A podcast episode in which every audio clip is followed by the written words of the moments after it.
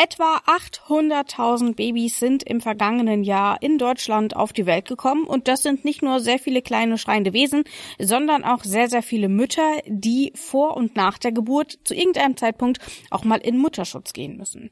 Deswegen schauen wir uns heute mal an, was es eigentlich mit dem Mutterschutz auf sich hat und wo denn eigentlich die Unterschiede zu einem Beschäftigungsverbot aufgrund einer Schwangerschaft liegen. Mein Name ist Rabia Schlotz, das hier ist Ist das gerecht? Hi. Ist das gerecht? Der Podcast über aktuelle Urteile und Grundsatzfragen der Rechtsprechung mit Achim Dörfer. Und natürlich habe ich auch wieder Rechtsanwalt Achim Dörfer mit dabei. Ich sage Hallo Achim und Grüße nach Göttingen. Hallo Rabea und Grüße nach Leipzig. Achim, ich will zunächst einmal klären, was eigentlich Mutterschutz ist. Denn der Mutterschutz ist in der Regel 14 Wochen lang, nämlich sechs Wochen vor der Geburt und acht Wochen nach der Entbindung. Und in diesem Zeitraum gibt es für alle Frauen, für alle werdenden Mütter ein Beschäftigungsverbot. Das heißt, sie dürfen unabhängig davon, wo sie arbeiten, welchen Beruf sie ausüben, nicht arbeiten. Zumindest, wenn sie in einem versicherungspflichtigen, sozialversicherungspflichtigen Verhältnis angestellt sind. Gibt's ansonsten noch was, was wir zum Mutterschutz erstmal rein rechtlich wissen müssen? Nein, genau, dann äh, müssen sie nicht arbeiten. Ähm, die Sache ist ja dann, kriegt man da was bezahlt dafür mhm. äh, in diesem Zeitraum? Kriegt man. Kriegt man. Und das heißt nämlich entweder Mutterschaftsgeld oder Mutterschutzgeld. Wichtig ist hinten dieses Geld genau. da dran. Genau, das ist nämlich keine Lohnzahlung in dem Sinne. Allerdings orientiert sich das Mutterschaftsgeld am Lohn, der durchschnittlich drei Monate vorher ausgezahlt wurde. Also die, der Lohn der letzten drei Monate, da wird der Durchschnitt genommen, falls vorher mal eine Gehaltserhöhung dann irgendwie noch dabei war oder so. Und das kriegt man dann ähm, ausgezahlt. Das heißt, man kriegt im Grunde eine volle Lohnauszahlung und nicht wie bei der Elternzeit ähm, einen reduzierten Satz, sondern man kriegt im Grunde einfach sein Gehalt weitergezahlt. Und gezahlt wird das Ganze eben von den Krankenkassen. Genau, deswegen ist es auch wichtig, dass man da aufpasst, äh, jetzt nicht unbezahlten Urlaub zu nehmen oder so, weil das vielleicht stressig ist. Mhm. Ähm, ne, dass man eben auch wirklich diese, diesen Vergleichszeitraum, diese drei Monate da möglichst gute Einkünfte hat und das eben nicht unnötig schmälert. Mhm. Nun ist es allerdings so, dass das Ganze eben nur für Frauen gilt, die in einem sozialversicherungspflichtigen Angestelltenverhältnis sind. Das heißt, bei Selbstständigen, bei Freiberuflerinnen, aber zum Beispiel auch bei äh, Mitarbeiterinnen in der Führungsetage, nämlich genauer gesagt in Vorständen und in, ähm, in der Geschäftsführung. Da war das lange Zeit nicht so. Also bei den, bei den Freiangestellten oder bei den ähm, Freischaffenden ist es immer noch sehr, sehr schwierig, einfach weil sie nicht in so einem Sozialversicherungs versicherungspflichtigen Verhältnis sind. Allerdings war es eben häufig auch bei Frauen in Vorständen so bis vergangenen Jahres, ähm, dass sie eben keinen Anspruch auf Mutterschutz und eben auch nicht auf Mutterschutzgeld hatten. Und das wurde eben erst äh, durch das FIPOC 2, das ja ähm, äh, letztes Jahr dann umgesetzt wurde, wo es eben auch um Frauenquoten und so weiter ging, ging es eben auch um Mutterschutz von Frauen in diesen Positionen, in diesen Führungspositionen. Und die haben jetzt einen ähnlichen Anspruch, der sich eben am Anspruch von Frauen in Arbeitnehmerinnenverhältnissen ähm, orientiert. War mir vorher auch gar nicht so klar, dass es für die lange Zeit überhaupt keine Regelung gab. Finde ich irgendwie ich schon krass. Ja, ich finde es auch total spannend und ich finde es auch einen wichtigen Paradigmenwechsel, weil man ja sicher fragen muss, woher kommt denn das eine, woher kommt denn das andere? Und es mhm. kommt natürlich von der Perspektive, mit der wir auf diese Schwangerschaft blicken. Ähm, ob wir das quasi als Schwangerschaft einer Arbeitnehmerin sehen oder als Schwangerschaft einer Mutter. Und ähm, natürlich sinnvollerweise muss man so Letzteres betrachten mhm. und dann kann man das Ganze natürlich nicht an irgendwelche formalen Dinge der sozialpflichtigen Beschäftigung koppeln. Genau, hat man aber eben lange Zeit gemacht und in vielen Bereichen ist es ja auch heute noch so. Allerdings gibt es eben auch noch das sogenannte Beschäftigungsverbot und das gilt auch weiterhin nur für angestellte Frauen und eben nicht für äh, Selbstständige, weil bei wem sollten sie sich dieses Beschäftigungsverbot erstmal abholen, wenn es um ein betriebliches Beschäftigungsverbot gibt. Deswegen, es gibt unterschiedliche Arten von Beschäftigungsverboten, quasi einmal die ganz pauschalen, die eben einfach ähm, an den Umständen der Arbeit liegen, zum Beispiel, mhm. weil ich in einem OP arbeite ähm, oder in einem einem Labor mit äh, toxischen ähm, Stoffen, also oder mit in Giftstoffen. Röntgenpraxis. Oder in äh, einer Röntgenpraxis, genau. Und dann gibt es eben noch die individuellen Gründe, eben zum Beispiel, weil man eine Risikoschwangerschaft hat oder so. Auch dann kann ein Beschäftigungsverbot ausgesprochen werden. Das ist quasi das, was über den Mutterschutz hinausgeht und das kann dann eben auch nicht auf die äh, sechs Wochen vorher und acht Wochen nachher begrenzt sein, sondern kann eben auch für die Dauer der kompletten Schwangerschaft gelten und auch für die Stillzeit. Das ist dann quasi kein gesetzlicher Mutterschutz, um so nochmal äh, Mhm. zu erklären, aus, aus der rechtlichen Dog Dogmatik her. Man nennt das dann durchaus auch Mutterschutz, aber es ist eben nicht der gesetzliche Mutterschutz, sondern es ist eben der vertragliche Mutterschutz, der aus dem Arbeitsvertrag kommt, der natürlich, na, muss man sich ja fragen, woher kommt denn das? Aus der Fürsorgepflicht des äh, Arbeitgebers natürlich. Denn der hat das Beschäftigungsverbot anzuordnen. Oder ist jedenfalls einer von denen, die das anordnen können. Es kann entweder ein Arzt anordnen, aber es kann ihm auch der Arbeitgeber äh, anordnen, weil er da so fürsorglich ist. Das heißt, die Arbeitnehmerin kann es sich sozusagen nicht selber verordnen. Ähm, es muss vom Arbeitgeber kommen und ja, das ist dann genau, was ich schon sagte, ein Ausfluss quasi der der Fürsorgepflicht des Arbeitgebers. Vielleicht da auch noch mal ganz kurz: Es geht ja hier wirklich um medizinische Sachverhalte. Es geht ja nicht um irgendwelche Freizeit oder Füße hochlegen oder Füße vielleicht hochlegen schon, aber aus medizinischen Gründen, ja, nicht aus aus äh, Gründen der Freizeitgestaltung.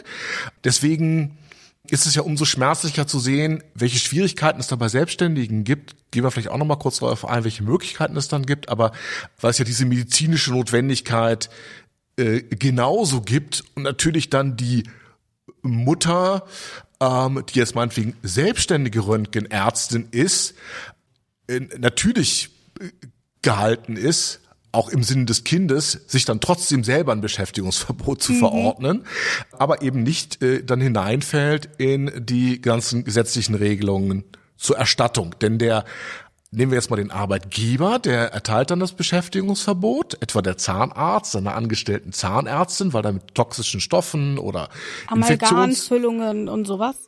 Genau sowas umgegangen wird. Und da gibt's auch ein Röntgengerät äh, in der Praxis und ähm, da gibt's auch ein Infektionsrisiko und so weiter und so weiter. Der erteilt das und der kann sich dann das Geld wiederholen von der Krankenkasse. Genau, denn auch hier ist es so, dass ähm, erstmal der Lohn in voller Höhe fortgezahlt wird. Also wenn man ähm, feststellt, man ist schwanger und man arbeitet eben zum Beispiel als Chirurgin, dann muss man das sofort sagen und dann kriegt man auch für den für den kompletten Zeitraum der Schwangerschaft das volle Gehalt gezahlt, beziehungsweise auch hier wieder das Durchschnittsgehalt der letzten drei Monate. Da muss man sich also keine Sorgen machen. Allerdings ist es so, dass es eben schon angesprochen, wer das Ganze eben ähm, äh, verordnen kann, ähm, eben zum Beispiel der Arbeitgeber, die Arbeitgeberin, äh, dann allerdings auch noch die Behörde, die haben wir aktuell noch nicht genannt, und dann eben der individuelle Arzt oder die Ärztin, ähm, wenn ähm, es zum Beispiel eine Risikoschwangerschaft gibt oder es andere Gründe für so ein Beschäftigungsverbot gibt. Ähm, allerdings ist es so, dass dieses Beschäftigungsverbot, oh, da kommt meine Katze, hallo. Ähm, allerdings ist es so, dass dieses Beschäftigungsverbot eben nicht automatisch ausgesprochen werden muss. Es kann eben zum Beispiel auch erstmal versucht werden, eine andere Arbeit innerhalb des Betriebes zu finden. Also zum Beispiel, wenn ich ähm, eigentlich im Lager arbeite, dann kann man vielleicht gucken, ob ich im Lager vielleicht nicht mehr die Kisten heben muss, sondern vielleicht ähm, in die Planung gehe oder ähnliches. Genau, oder mh, man kann auch die, die Stunden äh, reduzieren. Die Möglichkeit gibt es auch, wenn ähm, quasi das Beschäftigungsverbot mit der Vermeidung von Anstrengung zusammenhängt, dann kann man natürlich auch äh, in, die, in die Reduzierung gehen. Ähm, ne, aber in unseren Beispielen, mh, ja, nehmen wir weiterhin das Beispiel meinetwegen Zahnarztpraxis, toxisch, infektiös, radioaktiv, dann im Zusammenhang noch mit einer stillenden Mutter. Da gibt's eben dann keine Ausweichmöglichkeit. Und es darf auch keine Degradierung geben. Also eine Chirurgin darf jetzt nicht plötzlich einfach, ähm, äh, was weiß ich, was ist eine Degradierung für eine Chirurgin? Ähm, zur OP-Schwester herabgesetzt werden. wobei dann wäre sie ja immer noch im OP, von daher würde das, glaube ich, auch nicht so viel bringen. ja, oder zum, Sa äh, zum Saubermachen ich- der, genau, der, der sowas. Station eingesetzt Genau, werden. oder nicht an den Empfang setzen oder Mhm. irgendwie sowas in der Richtung. Also es muss trotzdem immer noch ähm, auf dem ähnlichen Level sein. Deswegen ist es insgesamt sehr, sehr schwierig, weswegen viele Arbeitgeber und Arbeitgeberinnen eben auch automatisch ähm, einfach das Beschäftigungsverbot aussprechen, äh, weil es sehr viel komplizierter sein kann, einfach eine neue Stelle zu finden, die Person einzuarbeiten arbeiten, darauf zu achten, ob dann alle arbeitsschutzrechtlichen Bedingungen erfüllt sind. Ähm, und dann äh, wird deswegen einfach ein Beschäftigungsverbot in der Regel ausgesprochen, weil die Arbeitgeber kriegen das Geld ja zurück, nämlich von den Krankenkassen. Das heißt, für sie entsteht dort in dem Fall auch keine, keine direkten Kosten, außer dass sie eventuell die Stelle neu besetzen müssen. Aber auch das äh, wäre ja dann quasi das gleiche Gehalt. Ähm, von daher, das sind quasi erstmal so die Möglichkeiten bei diesem Beschäftigungsverbot. Wobei ich dir als Arbeitgeber vielleicht nochmal sagen kann, wenn ich eine Lanze mal für die Arbeitgeber brechen darf. Ähm, natürlich nehmen die da auch Einschränkungen hin, natürlich Absolut. nehmen sie auch ein Stück gesellschaftliche Verantwortung wahr, denn ich sage immer, wenn meine Arbeitnehmerin, meine Arbeitnehmerin mir äh, nur die 3000 Euro wert wäre im Monat, die sie mich kostet, dann würde ich sie ja nicht einstellen. Ich schätze natürlich den Wert eines Mitarbeiters, einer Mitarbeiterin höher ein als die Kosten. Ähm, und deswegen geht mir natürlich da was ähm, verloren an Kompetenz, an Unterstützung, was natürlich durch die Fortzahlung des Gehalts nicht ausgeglichen wird. Genau, aber in dem Sinne, also es entstehen in dem Sinne keine, keine finanziellen Mehrbelastungen durch das reine genau. Verbieten, genau. das meine ich. Richtig. Ähm, und du hast ja jetzt schon als Beispiel auch mehrfach die ähm, äh, die angestellte äh, Zahnärztin genannt. Mhm. Und es hat ja einen Grund. Äh, denn genau. wir, wie sind wir auf dieses Thema Mutterschutz und Beschäftigungsverbot überhaupt gekommen? Ich habe eine Geschichte gelesen, ich glaube, es war bei der Süddeutschen oder bei der Zeit, ich bin mir gerade nicht hundertprozentig sicher. Süddeutschen. Genau, bei der Süddeutschen. Ähm, und dort berichtet ähm, eine angestellte Zahnärztin ähm, eben davon, dass sie in das Beschäftigungsverbot ging und dann eben auch weiterhin nach der Entbindung im Beschäftigungsverbot war, weil sich dieses Beschäftigungsverbot eben nicht rein auf den Zeitraum der Schwangerschaft ausdehnt, sondern eben auch auf die Stillzeit. Denn mhm. auch dort ähm, geht, besteht eben das Risiko, dass eben gefährliche Stoffe aufgenommen werden und dann durch die Muttermilch ans Baby weitergegeben werden. Und dieses Risiko will man minimieren. Und deswegen gibt es zum Beispiel in einigen Berufen, hier am Beispiel der Zahnärztin, eben auch nach der Entbindung ein Beschäftigungsverbot. Das heißt, die betroffene Person geht nicht in Elternzeit, sondern bleibt, solange sie stillt, in einem Beschäftigungsverbot ähm, und bekommt dann eben unter gleichen Bedingungen das volle Gehalt und so weiter. Und im aktuellen Fall, über den ich gestolpert bin, war es dann nämlich so, dass die Krankenkasse die Zahlungen an den Arbeitgeber, also die, die Ersatzzahlungen für, die weiter, für den weitergezahlten Lohn nach zwölf Monaten plötzlich eingestellt hat. Und jetzt schnipse ich mal und sage, ich weiß es, ich weiß warum, ich weiß warum. Ich, das, du hättest gar nicht schnipsen müssen, ich hätte dich einfach gefragt. das Deswegen, ist immer sehr gut. Wie kommt man dann so auf zwölf Monate? Also ja, die meisten Frauen stillen so zwischen äh, vier bis acht Monate Monaten und tatsächlich so bei zwölf Monaten wird nur noch ein sehr, sehr geringer Teil der Neugeborenen gestillt. Aber das hat ja nicht die Krankenkasse zu entscheiden, sondern das entscheiden die Mütter. Also warum zwölf Monate, Achim? Absolut, das entscheiden die Mütter. Genau, warum zwölf Monate? Wie ist die Krankenkasse auf dieses schmale Brett gekommen? Natürlich erstmal, weil sie ähm, nicht mehr weiterzahlen wollten. Und der Fall war jetzt so, dass die Mutter gesagt hat, ich möchte weiter stillen und der Arbeitgeber gesagt hat, dann kriegst du weiter ein Beschäftigungsverbot. Mhm. Was ja auch ein fairer und vernünftiger Deal ist an der Stelle. Als aber der Arbeitgeber dann kam und wollte sich das Geld von der Krankenkasse wiederholen, sagte die Krankenkasse, nein, über zwölf Monate hinaus machen wir das nicht.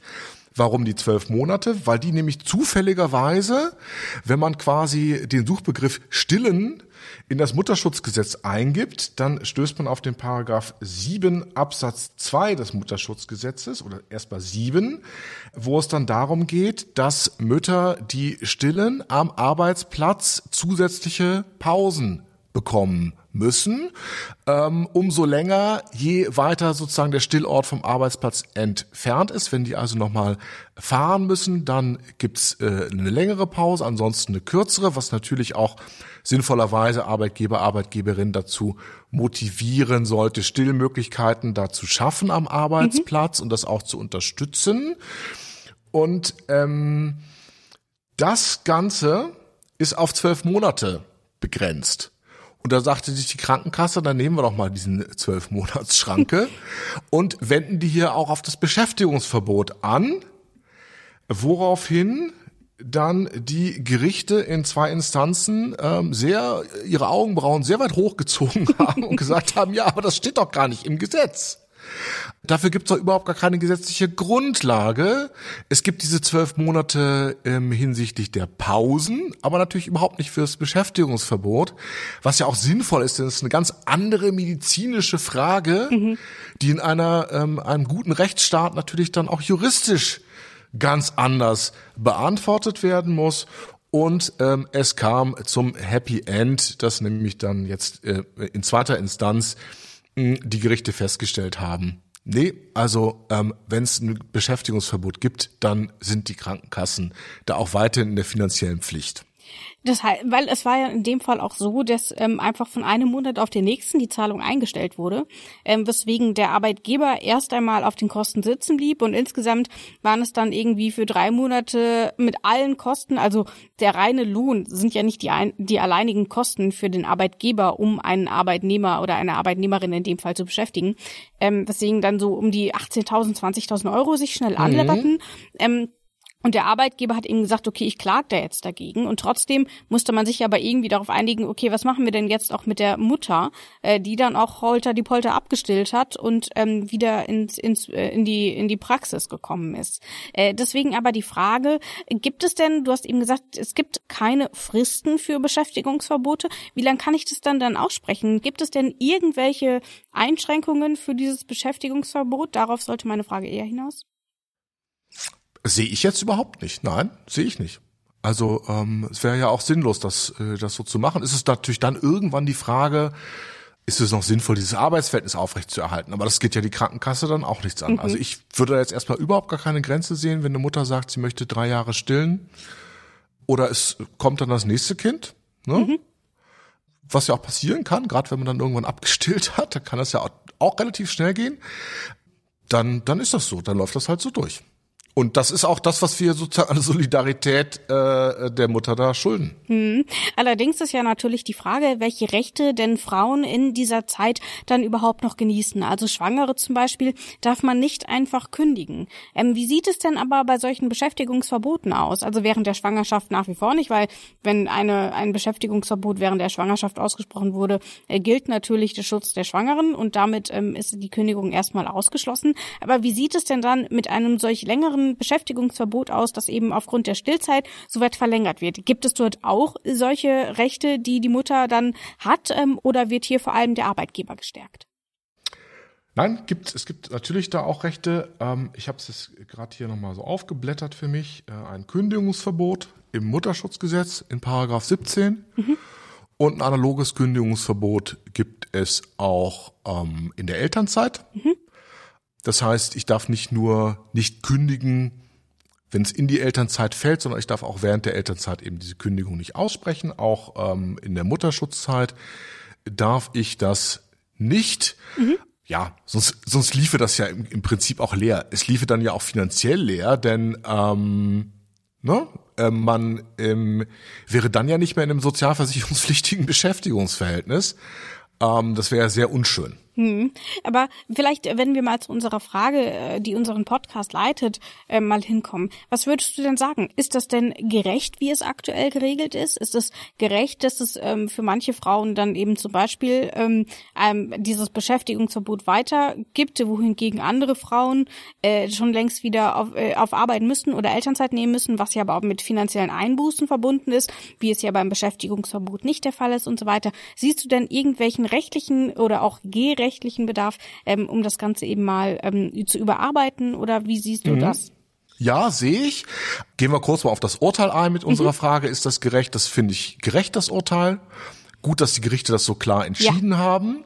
Peinliche Niederlage für die Krankenklasse. Krankenklasse, genau. die Krankenkasse und ähm, ja, das ist also auch politisch nicht so schön, wenn eine Krankenkasse sowas macht. Mhm. Ansonsten ähm, muss ich sagen, ich sehe da schon Reformbedarf. Ich habe es vorhin ja mal kurz angedeutet, welche Perspektive nehmen wir hier ein. Mhm. Äh, wir nehmen im Moment eine Perspektive ein, die quasi der Ausfluss von Gesetzen, von rechtlichen Regelungen ist, die primär für was ganz anderes geschaffen sind.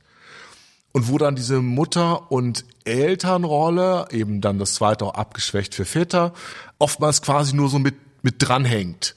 Ne? Also wir denken quasi an die Arbeitsplatzsicherheit Schritt eins und dann erst in Schritt zwei, wie regeln wir das für die Mütter. Ich würde aber sehr viel stärker die ähm, Perspektive aus der Muttersicht mhm. äh, voranstellen und auch stärker darauf drängen wollen jetzt mal, die Mütter da auch eher gleich zu behandeln, denn die Muttersituation ist ja immer eine gleiche, egal welche Rolle ich am Arbeitsmarkt einnehme oder ob mhm. ich freiberuflich tätig bin oder was auch immer. Und würde das doch mir stärker zusammengefasst, stärker angepasst wünschen. Vielleicht da mal ein kurzes Beispiel auch aus äh, eigener ähm, damaliger Vatererfahrung, aber die Lage hat sich nicht sehr stark geändert. Ähm, wenn wir jetzt mal sehen, äh, wir haben meinetwegen eine Zahnärztin, die dann nicht mehr stillt, da gibt es dann kein Beschäftigungsverbot, kein Mutterschutzlohn ähm, für diese Zeit, aber dann kann man natürlich für die Elternzeit optieren und kriegt bis zu einer Deckelungsgrenze eben äh, 67 Prozent der Differenz zu dem, was vor der Schwangerschaft verdient wurde. Mhm. Die Deckelungsgrenze liegt übrigens bei 1800 Euro. Ähm, mhm. Also wenn man ähm, mehr für Zahnärzte ein niedrig hängender Deckel. Genau, das ist durchaus richtig oder auch für die Chirurginnen, über die wir schon gesprochen haben. Also man kriegt eben wie gesagt 67 Prozent des bisherigen Gehaltes bis zu 1800 Euro. Also wenn 1800 Euro äh, des Nettoverdienstes eben mhm. nicht diesen 67 Prozent entsprechen, ähm, sondern äh, man müsste eigentlich deutlich mehr kriegen, dann hat man halt einfach Pech gehabt, was natürlich äh, schon irgendwie eine Berechtigung hat, ähm, aber das ist natürlich dann trotzdem schwierig, äh, wenn dir dann plötzlich 2000 Euro im Monat fehlen, auch wenn es jetzt in dem Fall vielleicht nach einer Luxussituation klingt, ist es natürlich erstmal schwierig, mit diesen finanziellen Einbußen äh, zurechtzukommen, so oder so. Ja. Alles über 2700 Euro wird dann abgeschnitten sozusagen, mhm. ne, wenn man die 67 Prozent einmal den Bruch umdreht und das hochrechnet. Ja. So, das ist jetzt aber ähm, aus der Arbeitnehmersicht bei äh, im Beispiel der angestellten Zahnärztin, wo ich dann doch eine Gerechtigkeitslücke auch nach wie vor sehe. Ich habe es jetzt extra nochmal nachgelesen. Die gab es damals schon, die gibt's heute noch. Ähm, das ist dann eben bei der freiberuflichen Zahnärztin, die vielleicht in Teilen, jetzt nehmen wir mal an, ähm, um den Fall verständlich zu machen, sie hat eine reine Privatpraxis. Mhm und der, der Vater des Kindes ist auch selbstständig und die beiden wollen sich in der Elternzeit abwechseln. Hm? Oder die zweite Mutter ist auch selbstständig und die beiden wollen sich in der Elternzeit abwechseln. Dann würde man, so war es bei mir damals, sagen, ein Monat die, andere Monat der oder die. Und wenn ich jetzt Rechnungen schreibe, dann arbeite ich im Januar und krieg das im Februar bezahlt. Und im Februar will ich aber meine Elternzeit nehmen, weil das mit Partner oder Partnerin so verabredet ist. Dann habe ich in dem Zeitraum, wo ich Geld ersetzt bekomme, geht das Geld aus dem Vormonat ein und es sieht scheinbar so aus, als würde ich gut verdienen, weil ich ja dann erst im März wieder ins Loch falle, weil ich mhm. ja im mhm. Februar nicht arbeiten konnte. Äh, und im März stehe ich aber in der Praxis. Da kriege ich also, weil ich tätig bin, mehr als, äh, ich glaube, eine bestimmten äh, Zeit darf man arbeiten, 32 Stunden die Woche. Wenn ich mehr als diese 32 Stunden tätig bin, weil ich eine Zahnarztpraxis dann eben irgendwie am Laufen halten muss, sonst laufen mir die Patienten ja irgendwann weg, verdiene ich da wieder, geht da wieder kein Geld ein und ich krieg aber auch nichts. So, und das hängt damit zusammen, dass tatsächlich bei den Leuten, die Rechnungen schreiben und die keine Bilanzen schreiben, es auf die Geld Eingänge ankommt. Und wer Bilanzen schreibt, da kommt es auf die Rechnungsstellung an. Und da sehe ich eine Gerechtigkeitslücke. Also ähm, ich würde also hier auch immer das Ganze koppeln an den Zeitpunkt, wo die Rechnung geschrieben wird, ob ich in dem Zeitraum gearbeitet habe oder nicht. Also nach wie vor eine Gerechtigkeitslücke für Freiberufliche und Selbstständige, wenn sich eben zwischen Arbeiten und Geldeingang etwas verschiebt, weil man es dann teilweise nur sehr schwer synchronisieren kann mit den gesetzlichen Voraussetzungen. Also auch da würde ich mir wünschen, wir würden das stärker noch zusammenfassen, wirklich auf die Mutterschaft abstellen, die Mutterschaft eher ungeachtet dessen, was jeweils an anderen rechtlichen Dingen im Hintergrund steht, die Mutterschaft als solche finanziell unterstützen, was auch einen Haufen Bürokratie abbauen würde, den man ja auch nicht unbedingt in so einer Situation braucht.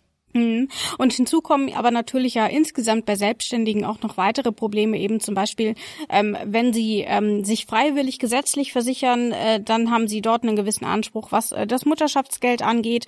Ähm, wenn sie aber zum Beispiel bei der Künstlersozialkasse versichert sind, dann müssen sie sich dort noch mal kümmern. Aber der Antrag, der wird nach wie vor bei der Krankenkasse gestellt. Und wenn man privat versichert ist, dann hat man sowieso einen Anspruch, wenn man auch eine entsprechende Versicherung dafür abgeschlossen hat und so weiter.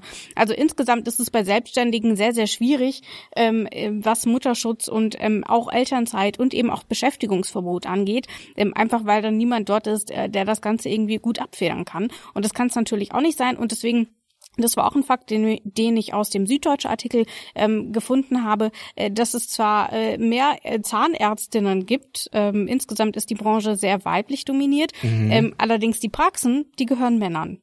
Äh, und das ist eben unter anderem deswegen äh, einfach, weil man ansonsten in diese Mutterschutzfalle reinläuft, wenn man selbstständig ist. Von ja, daher, sehe ich ein Riesengleichberechtigungsproblem äh, letzten Endes, weil wir wollen ja eine Gleichberechtigung im Sinne von Qualifikation und im Sinne von, dass Frauen wirklich in Erscheinung treten. Und äh, hier wird das Ganze eben überlagert dadurch, dass die Entscheidungen davon beeinflusst werden, wo kriege ich in der Mutterrolle Unterstützung. Mhm. Und das kann es ja eigentlich nicht sein. Das sagt Rechtsanwalt Achim Döffer. Ich sage vielen Dank für das Gespräch und vielen Dank für deine Zeit, Achim. Ich danke dir, Rabia. Das war's von uns für heute. Das hier ist das Gerecht und mein Name ist Rabia Schlotz. Ciao, bis zum nächsten Mal. Tschüss auch von mir. Ist das gerecht? Der Podcast über aktuelle Urteile und Grundsatzfragen der Rechtsprechung mit Achim Dörfer.